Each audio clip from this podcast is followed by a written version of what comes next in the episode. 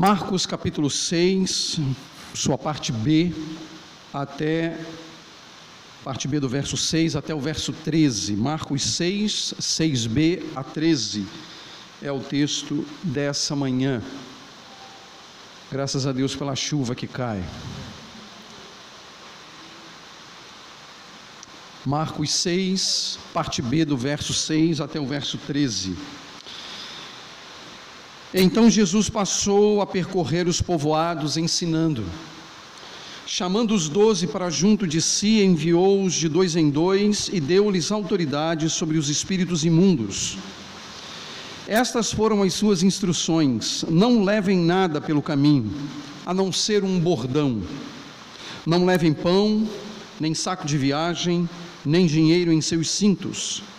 Calcem sandálias, mas não levem túnica extra Sempre que entrarem numa casa, fiquem ali até partirem.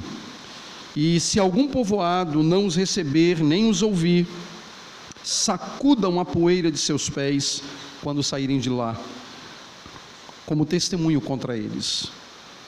Eles saíram e pregaram ao povo que se arrependesse. Expulsavam muitos demônios e ungiam muitos doentes com óleo e os curavam. Nessa manhã eu quero pensar sobre o título Colocados à Prova. Esse é o título da exposição desta manhã. Os irmãos podem tomar assento.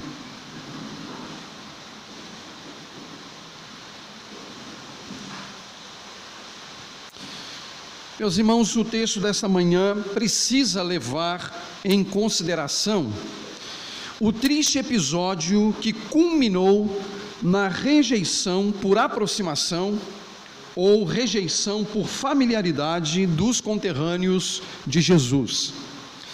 Você vai recordar que Jesus foi para Nazaré, mas ele não foi muito bem visto e nem foi muito bem quisto pelos seus. A sua família já havia demonstrado no capítulo 3 do Evangelho de Marcos alguma resistência quanto ao ministério de Jesus. E agora havia chegado a vez dos seus conterrâneos, das pessoas com as quais ele havia passado boa parte de sua vida, também rejeitarem os seus ensinos. Foi nesse contexto que o próprio Cristo disse que um profeta não é honra ou não é honrado ou não tem honra na sua própria casa.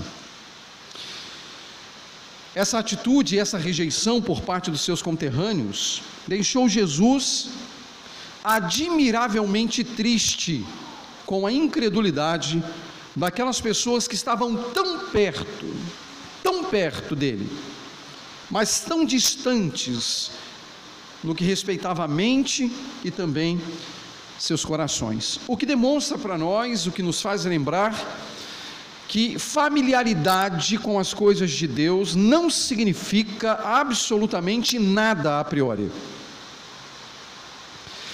Familiaridade ou aproximação em relação às coisas de Deus não significam a priori muita coisa. Porque nós podemos estar próximos, mas também distantes ao mesmo tempo. Esse foi o caso dos nazarenos.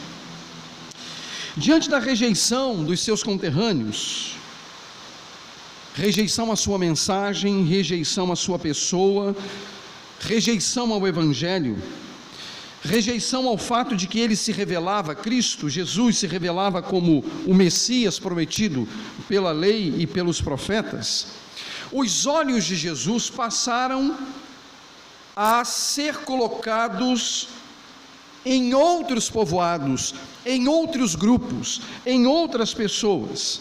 E não apenas os seus olhos, mas também os olhos dos doze foram postos sobre outros povoados. E esses povoados tornaram-se desde então alvos do ministério de nosso Senhor. A Escritura, no texto que lemos, diz que ele e os doze passariam a percorrê-los, ensinando e pregando arrependimento, bem como realizando milagres. Jesus daria continuidade, portanto, ao seu ministério, mas já não mais entre os seus próximos, os seus familiares,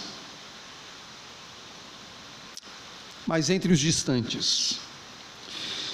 Essa narrativa, meus irmãos, ela acaba nos ensinando que se tomarmos os discípulos, os doze, como uma representatividade da igreja, precisamos admitir que a igreja, então, aqui representada pelos discípulos, é enviada sob a autoridade e a provisão de Cristo a um mundo que é hostil à mensagem do Evangelho mas com o propósito de chamar os homens ao arrependimento.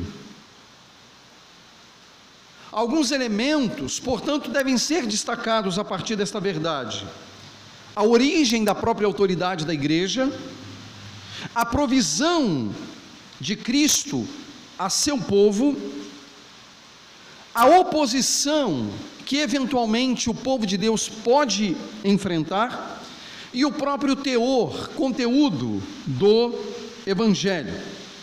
Vamos considerar isso à medida que a gente caminha no texto. Primeiro, eu quero chamar a sua atenção para o fato de que a igreja, aqui representada pelos doze, é enviada a um mundo que é hostil a Deus e às suas coisas. Observem as palavras dos versos 6 e 7. Então Jesus passou a percorrer os povoados ensinando. Chamando os doze para junto de si, enviou-os de dois em dois e deu-lhes autoridade sobre os espíritos imundos. Nós vamos caminhar um pouco mais. Verso 11. Nós voltaremos ao verso 11 depois, mas eu quero lê-lo agora. E se algum povoado não os receber, nem os ouvir, sacudam a poeira dos seus pés quando saírem de lá como um testemunho contra eles. Observem que há duas frentes de oposição aqui, ambas de caráter espiritual. Uma proveniente dos demônios, outra proveniente de pessoas que não estavam ou não estariam dispostas a ouvir a mensagem do Evangelho. Essa passagem, ou estas passagens, portanto, nos mostram claramente que a missão a que Jesus, que Jesus confia aos doze, ela é realizada num contexto de hostilidade. Hostilidade. O mundo se opõe, mas também o diabo se opõe. A igreja, portanto, ela é enviada a um mundo e a um contexto que é hostil ao evangelho. Como já dissemos, o Senhor Jesus, diante da rejeição dos seus, dirigiu seu ministério aos povoados da região. Havia claras demonstrações de que as pessoas daqueles povoados teriam uma atitude muito mais nobre do que a atitude dos nazarenos. E algumas evidências já, já haviam sido mostradas. Por exemplo, Jairo vai a Jesus para obter a cura para sua filha. Aquela mulher que sofria de um fluxo de sangue havia 12 anos, vai a Jesus para obter cura.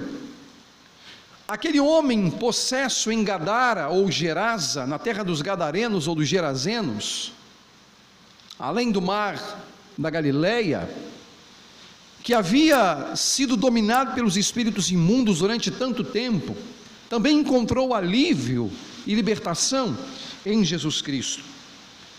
Essas pessoas estranhas pareciam ter uma melhor compreensão de Cristo e por isso elas poderiam inclusive ser comparadas a, ao bom solo da parábola do semeador, onde a semente germinava e entre eles também frutificava. Só que dessa vez, cabia aos doze assumirem um papel de divulgação das boas novas. Jesus sabia que o tempo do seu sacrifício, da sua morte, estava se aproximando. Faltava talvez aí dois anos, um ano e pouco, para que ele fosse levado a Jerusalém, para que ele estivesse em Jerusalém e lá ele fosse submetido a todo aquele ritual jurídico que o condenaria e que o mataria. Portanto, era necessário que, de certo modo, ele preparasse os seus discípulos para darem continuidade à obra que ele estava começando. E para isso, no modelo altamente judaico, um modelo que a gente chama de, ah, nesse aspecto, embora a palavra seja de origem grega, peripatético, que é ensinar enquanto se caminha, pois Jesus partia da prática para a teoria e não da teoria para a prática. O modelo educacional no Brasil, por exemplo, é da teoria para a prática, né? Você precisa aprender a teoria primeiro para depois praticar. Não o modelo hebraico. O modelo hebraico você colocava a mão na massa. Depois você buscava as questões teóricas à luz do conhecimento prático que você já tinha. É inegável que quando alguém vai para a engenharia civil, por exemplo, mas que tenha sido um mestre de obras, que já tenha trabalhado como pedreiro, ele leve uma vantagem enorme em relação àquele que nunca colocou a mão num cimento. Sempre da prática para a teoria, e os judeus entendiam isso perfeitamente, claramente. Isso serve para engenharia civil, mas serve para engenharia mecânica, serve para tantas áreas do conhecimento, da prática para a teoria. E Jesus sabia que os seus discípulos precisavam praticar, eles precisavam caminhar e compartilhar das boas novas, para darem continuidade posteriormente ao ministério de Jesus. E meus irmãos, é bem interessante que Jesus segue aqui um protocolo muito conhecido nas, nos chamados padrões das comitivas oficiais de Israel, que exigiam no mínimo duas testemunhas. E aí o texto diz que eles iriam de dois em dois ensinar os homens o evangelho, porque eles eram testemunhas, ou seriam testemunhas do evangelho. Contudo, os doze deveriam estar dispostos a enfrentar oposição e talvez até a morte eles não estariam no campo de batalha lutando contra um inimigo que era parelho ou que seria parelho. Não era uma luta de igual para igual.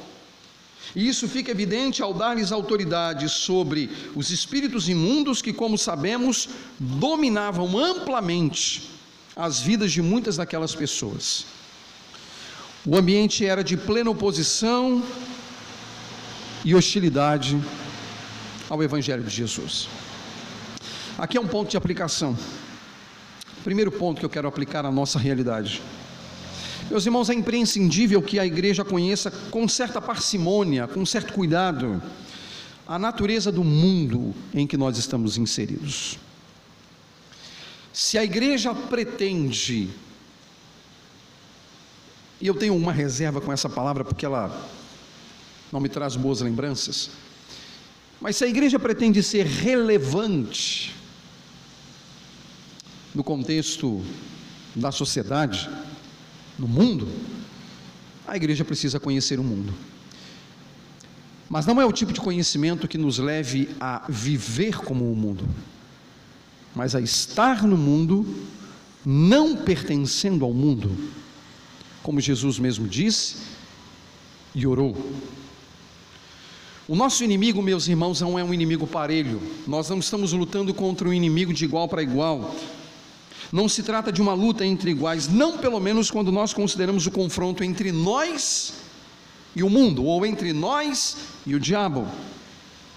Nós sabemos que a nossa luta não é contra seres humanos, mas contra os poderes e autoridades, contra os dominadores deste mundo de trevas, contra as forças espirituais do mal nas regiões celestiais.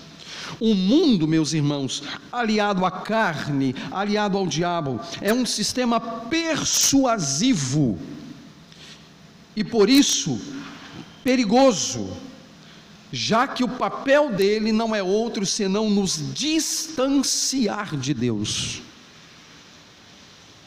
Distanciar do Senhor. É preciso e é imprescindível que nós tenhamos essa consciência e conhecer o inimigo contra o qual nós estamos lutando. Meus irmãos, por volta do ano 500 antes de Cristo, no período dos estados guerreiros na China, um importante general que também era filósofo, chamado Sun Tzu, compôs um manual de 13 capítulos, conhecido como Arte da Guerra. Essa obra se tornou desde então uma importante fonte de sabedoria para homens e para nações. Essa obra está disponível. Você consegue comprar em qualquer boa livraria ou razoável livraria. E no capítulo 6 dessa obra, quando ele trata sobre pontos fortes e pontos fracos, Zhu afirmou o seguinte: Descobre o plano do inimigo e logo saberás qual a estratégia que te convirá e não te convirá. Um pouco mais à frente, no capítulo 10, ele afirma: Conhece o teu inimigo e conhece-te a ti mesmo, e nunca porás a vitória em dúvida. Conhece o terreno, conhece o tempo, e a tua vitória será total. Obviamente que Sun Tzu, como general e filósofo, ele dirigia essas palavras voltadas para o campo de batalha literal, as guerras. Por isso que o título do livro é A Arte da Guerra. Era o, é um enfrentamento belicoso entre nações. Mas um ponto que ele ressalta aqui é sobre a necessidade de se conhecer as estratégias do inimigo. Meus irmãos, na lista de coisas que podem nos sobrevir quando estamos inseridos nesse contexto que Jesus fala, há uma série de coisas tais como insultos, perseguições e calúnias, prisões, confisco dos bens, zombarias, açoites, a própria morte. Todos esses termos a que me referi são tirados da Bíblia, são tirados do Novo Testamento e foram vividos, experimentados pelos cristãos do século I. Mas é muito interessante que em todos os contextos de onde essas palavras foram tiradas, é dito sobre esses homens fiéis que o mundo não era digno deles. Meus irmãos, quando os homens ímpios se aproximam do Evangelho sem a influência da graça de Deus, eles o fazem apenas ao custo de tornar o evangelho vazio. Por isso que a Escritura diz que quem quer ser amigo do mundo, pelas concessões, por exemplo, faz-se inimigo de Deus. O chamado a servir a Cristo no mundo não é uma brincadeira, não é um passatempo. O texto segue, meus irmãos, ainda no verso 7, e nele nós encontramos a verdade de que a igreja é enviada sim ao mundo hostil, mas sob a autoridade de Cristo. Verso 7 diz: chamando os doze para junto de si, enviou-os de dois em dois e deu-lhes autoridade sobre os espíritos imundos. A passagem afirma que Jesus deu-lhes autoridade, autoridade sobre os espíritos imundos. Meus irmãos, Cristo sabia e sabe que seus discípulos não eram e não são parelhos na luta contra o império das trevas, não por si mesmos. Ele sabia das fragilidades de cada um deles. Ele sabia e sabe dos lugares que o diabo pode atuar para enfraquecer-nos e impedir-nos de levar adiante a sua obra. Mas, meus irmãos, não podemos nos esquecer de que aos doze e à igreja, Jesus concedeu autoridade. E a expressão autoridade, meus irmãos, ela é muito importante e interessante dentro do contexto bíblico porque ela reúne uma série de importantes significados nessa passagem, inclusive. Mas eu quero destacar um, que me parece bastante importante, que se sobrepõe aos demais. A começar pela raiz da palavra comumente usada pelos judeus, a palavra yad, tem nada a ver com o português. Mas era desta palavra yad que significa mão em hebraico. Yad mão em hebraico. Que a palavra autoridade no contexto hebraico tem a sua raiz.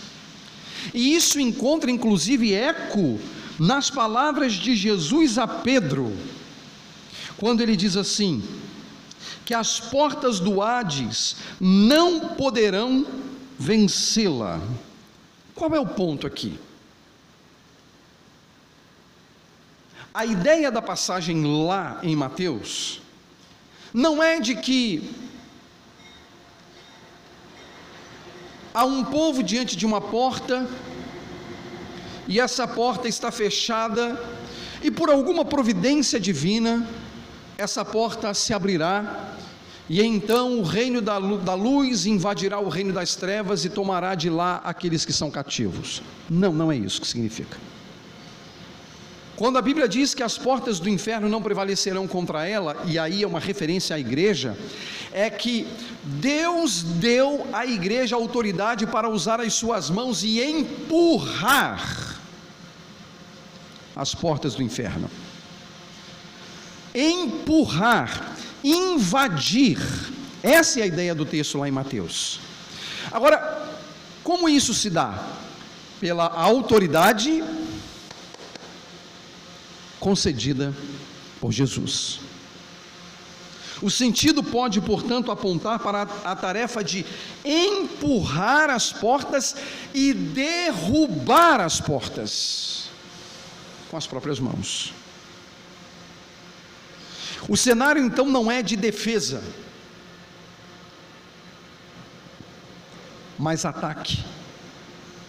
A autoridade dada à igreja pressupõe um ataque, subjugando o poder das trevas. Meus irmãos, obviamente isso somente seria possível sob a autoridade de alguém superior ao poder das trevas, e não somos nós, e nem mesmo é a igreja em si mesma, mas Cristo. Ao enviar os doze sob a sua autoridade, Cristo não estava apenas presente com eles na jornada, mas lhes garantindo triunfo sobre o inimigo, vitória nesta batalha. E aqui temos um segundo ponto de aplicação. Meus irmãos, a igreja ela se mantém sobre os seus pés, de pé, portanto, por causa de Cristo e não por causa de nós, pois não há poder algum inerente às nossas mãos, mas as de Cristo. A verdade pura e cristalina sobre a preservação do povo de Deus, a razão da manutenção do povo de Deus, seja no Antigo Testamento, seja no Novo Testamento, é que Deus tem concedido autoridade tanto a Israel quanto à igreja para enfrentar os seus opositores. É por Deus que a igreja de Jesus mantém o testemunho da fé, apesar de toda a hostilidade ao longo da história contra ela, apesar da perseguição, apesar das calúnias, apesar dos insultos, apesar das, apesar das prisões, dos confiscos dos bens, das zombarias, dos açoites, apesar da morte, a igreja se mantém por causa de Cristo. E não por causa de nós mesmos. É por causa de Cristo. Se nós formos honestos com os nossos pensamentos e fizermos uma reflexão sobre a história da igreja, nós vamos perceber, meus irmãos, que a igreja só se mantém de pé e ela só chegou até este momento da história por causa de Cristo, e não por nossa própria causa, e nem por causa daqueles que nos antecederam. É o antigo princípio que o Senhor lutará por vocês e vós vos calareis, né? É o antigo princípio de que Deus peleja por nós. Meus irmãos, embora não estivesse claro para os discípulos as coisas que viriam a acontecer com Jesus, o fato é que Jesus já possuía autoridade sobre o reino das trevas. O evento da cruz tornaria concreta e concretizada a obra da redenção. E para os discípulos ficaria clara a autoridade de Jesus sobre os céus e sobre a terra. Cristo, portanto, é a causa da preservação do seu povo, não somos nós, mas é Cristo. Meus irmãos, embora, e aqui cabe uma reflexão pontual, Embora poucas coisas sejam necessárias à igreja, Os homens têm buscado ao longo de toda a história algumas alternativas para torná-la, eu diria, um pouco mais atraente, não é? Ao mundo. Mas, meus irmãos, eu preciso dizer que, para mim, em muitos casos, ao fazermos isso, atrapalhamos muito mais do que ajudamos no progresso do reino. Mas graças a Deus por Jesus Cristo, que a razão da preservação da igreja, apesar das esquisitices das igrejas, de seus líderes e de seus membros. Terceiro ponto que eu quero destacar nessa passagem, versos de 8 a 10. E essas foram as suas instruções. Não levem nada pelo caminho a não ser um bordão. Não levem pão, nem saco de viagem, nem dinheiro em seus cintos. Calcem sandálias, mas não levem túnica extra. Sempre que entrarem numa casa, fiquem ali até partirem. Meus irmãos, vimos que a igreja é enviada ao mundo, vimos que a igreja é enviada ao mundo hostil sob a autoridade de Cristo, mas estamos vendo agora também que a igreja é enviada ao mundo hostil sob a autoridade de Cristo e sob a provisão de Cristo. Quem é que provê para a igreja? Cristo. Na primeira grande jornada que os discípulos fariam, eles deveriam aprender uma outra lição muito importante. Ter apenas o suficiente, ou um mínimo indispensável para sobreviver. Deveriam aprender sobre a dependência de Deus no que respeitava as suas necessidades diárias. Um bordão, um par de sandálias, era o que deveriam levar, além da túnica no corpo. Nem pão, nem saco de viagem, nem dinheiro nos cintos, e nem túnica extra. A túnica, meus irmãos, era uma, uma peça essencial na, no vestuário da época. Ela era a semelhança de um saco, possuía uma abertura no formato de V na gola para colocar a cabeça, com cortes feitos na later, nas laterais para os braços. As túnicas dos homens eram um pouco mais curtas do que a das mulheres, normalmente a dos homens batendo no joelho, e a das mulheres na canela. As dos homens normalmente eram coloridas, a das mulheres uma única cor. E normalmente eram presas por um cinto na altura do abdômen, onde poderiam prender ali uma pequena sacola com moedas, com dinheiro para a viagem, para carregar o dinheiro. As sandálias, para vocês terem ideia, eram feitas de couro de vaca, cortada ou cortado no, pé, no, no formato do pé, ligadas aos pés por uma tira comprida que passava através da sola entre o dedo maior e o segundo dedo, amarrado ao tornozelo. O bordão era uma espécie de vara ou cajado que auxiliava na caminhada. Isso era tudo que eles levariam: uma túnica,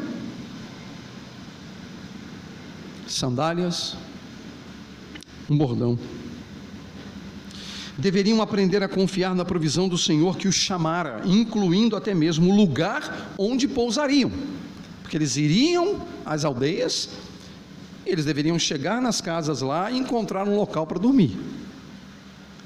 Nada previamente acordado. Não tinha WhatsApp nessa época, não tinha e-mail, então não tinham como avisar.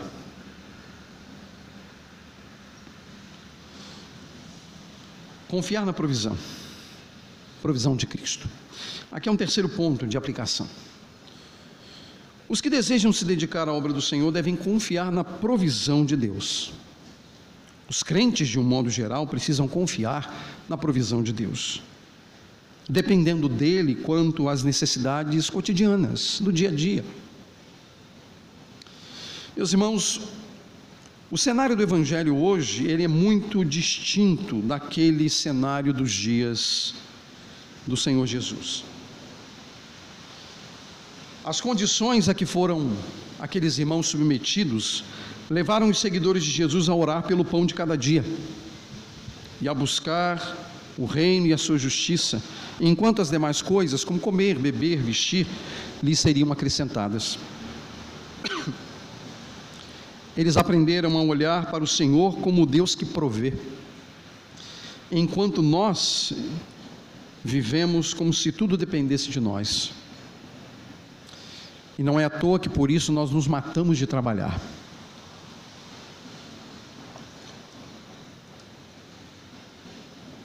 Porque no fundo a gente confia que se nós nos matarmos de trabalhar, nós teremos o que nós precisamos. Quando eu temo que nós tenhamos até muito mais do que nós precisamos. Meus irmãos, o problema é que nos convenceram de que precisamos de muita coisa para viver. E algumas das coisas que nós valorizamos tanto, elas estão tão coladas à nossa vida, tão coladas à nossa experiência, que a gente não consegue conceber a vida se nós não tivéssemos essas coisas conosco.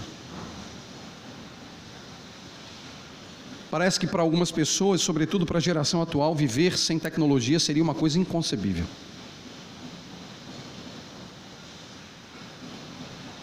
Somos uma geração que preza pelo luxo, pela comodidade e pela segurança. Mesmo que essa segurança seja falsa. Normalmente não precisamos orar pelo pão de cada dia, porque normalmente as nossas dispensas estão cheias. E assim levamos a vida. A verdade, meus irmãos, é que precisamos estar dispostos a dedicar nosso tempo e nossos recursos à obra do Senhor. Eu preciso dizer uma coisa, e o faço com muita cautela e com muito amor. Até porque os irmãos sabem qual tem sido o meu procedimento entre vocês com relação a dinheiro. Nós não falamos de dinheiro aqui na igreja. Não é um hábito nosso. Nós não temos um momento para recolhimento de dízimos e ofertas, e isso há mais de 15 anos. E nunca nos faltou. Nunca.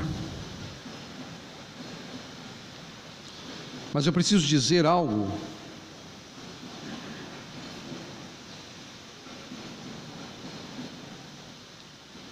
E nós precisamos considerar isso. Satanás tem levado muita vantagem desde que ele conseguiu corromper, adulterar e colocar na mente de algumas pessoas na igreja, igreja contemporânea, sobretudo quando pensamos na chamada doutrina do dízimo no Antigo Testamento, de que elas estão desobrigadas a participar com os seus bens da obra do Senhor.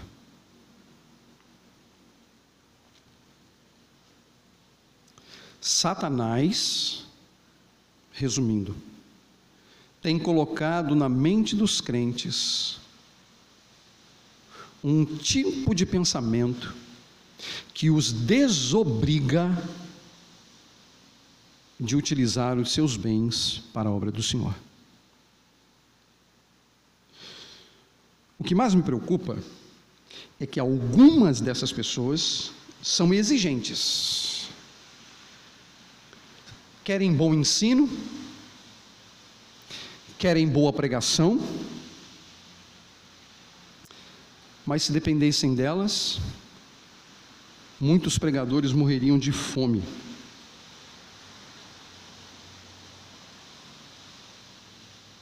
Muitos morreriam de fome. Meus irmãos, que Deus nos livre de tamanha avareza, que é a idolatria. Quarto ponto, a igreja é enviada a um mundo hostil, sob a autoridade e a provisão de Cristo, para chamar os homens ao arrependimento. Essa é a mensagem da igreja. Arrependei-vos. Desde o início do seu ministério, meus irmãos, o Senhor Jesus não deixou dúvidas quanto ao teor da mensagem do Evangelho. E que o teor passaria pela doutrina do arrependimento a ser pregado aos homens. O próprio texto, versos 11 a 13, diz-nos assim: E se algum povoado não os receber nem os ouvir, sacudam a poeira de seus pés quando saírem de lá como testemunho contra eles eles saíram e pregaram ao povo que se arrependesse, e expulsavam muitos demônios e ungiam muitos doentes com óleo e os curavam. Cristo veio, meus irmãos, para reconciliar Deus com seu povo. Mas isso somente poderia ocorrer por meio do arrependimento. Arrependimento do povo. Isto é, pelo abandono de seus pensamentos maus, seus caminhos maus e suas escolhas más. A mensagem do arrependimento trazia consigo, meus irmãos, a exigência divina de mudança da mente. Isso significa arrepender-se. O arrependimento traria consigo a conversão de si mesmo a Deus. Deus passaria a ser um anelo maior do pecador convertido e redimido. As suas leis seriam gravadas em seu coração, e por graça os homens obedeceriam ao eterno Senhor. Os milagres operados por Jesus foram também operados pelos doze. Os demônios foram subjugados e expelidos de pessoas que padeciam acorrentadas às suas cadeias. Muitos doentes foram curados pelo simples ato de untar com óleo as pessoas enfermas, uma prática medicinal comumente usada e aqui citada pela primeira vez em Marcos. Curar pela unção. Entretanto, meus irmãos, havia risco de, riscos de rejeição, como já vimos. E a semelhança do ocorrido em Nazaré, era possível que alguns dos povoados visitados pelas duplas de discípulos pudessem, através do seu próprio povo, negar recebê-los, negar dar-lhes ouvidos, rejeitando impiedosamente a mensagem do alto, a mensagem de Cristo.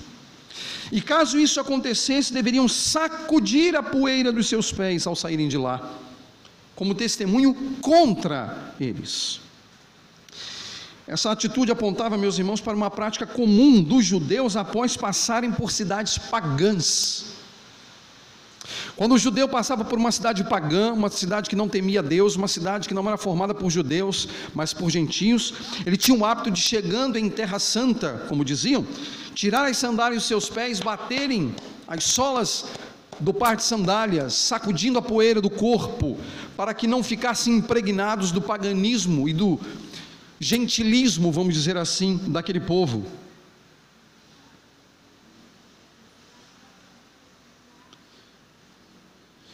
À medida que eles rejeitassem a mensagem pregada por eles, isso equivaleria a uma atitude pagã, de modo que até mesmo a poeira dessa cidade seria indigna de ser mantida nos pés deles, nas túnicas deles. E como Jesus ensinou, eles não deveriam dar o que é sagrado aos cães. Contra eles estava um testemunho de juízo que lhes seria imposto por rejeitarem o Evangelho. E aqui nós temos um quarto e último ponto de aplicação. Rejeitar o Evangelho de Cristo e sua consequente mensagem de arrependimento é insurgir-se contra aquele que pode nos livrar da condenação eterna. Meus irmãos, é próprio do juízo humano não aceitar a provisão divina para a salvação. Isso faz parte da nossa natureza. Nós naturalmente não aceitamos a provisão divina. Isso está entranhado na natureza pecaminosa do homem. E quando isso ocorre, o homem deixa não apenas de recuperar a sua verdadeira humanidade e sua plena satisfação em Deus, como também se coloca frontalmente contra Deus, o único que pode livrá-lo da condenação eterna. Essa atitude humana pressupõe sua arrogante busca por uma vida autônoma, isto é, distinta de Deus, distinta dos valores de Deus, distinta dos caminhos do Senhor. É a clássica demonstração da ausência de bom senso. O apelo do Evangelho diz respeito ao dever dos homens se arrependerem, à luz de uma consciente constatação de seu estado aos olhos de Deus. Diz respeito à consciência da necessidade de Deus e da justiça que nos é pela fé imputada por meio de Jesus, o Senhor. É um chamado a todos os homens, indistintamente, ao mesmo tempo que Deus trata de chamar, por meio da sua doce voz, pecadores para junto de si. A mensagem contínua da igreja é: arrependam-se. Arrependam-se.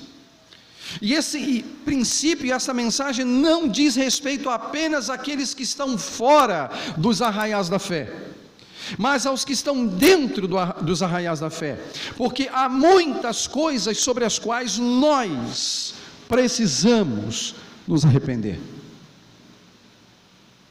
E precisamos ter uma mudança de mente. Portanto, o arrependimento é uma experiência para a vida toda. Porque durante a vida toda nós vamos ter que lutar contra os pecados que nos rondam. Vamos ter que lutar contra ideias tacanhas, contrárias ao Evangelho. Vamos ter que lutar contra ah, elementos tão simplórios e sem sentido, mas que aterrorizam as nossas mentes e as nossas relações humanas. O que é que nós precisamos? De arrependimento. De quem nós precisamos? De Cristo. Nós precisamos do mesmo arrependimento que pregamos ao mundo. Meus irmãos, a igreja ela é enviada a um mundo hostil sob a autoridade e provisão de Cristo para chamar os homens ao arrependimento. Todos nós, todos nós humanos, estamos em um dos dois lados.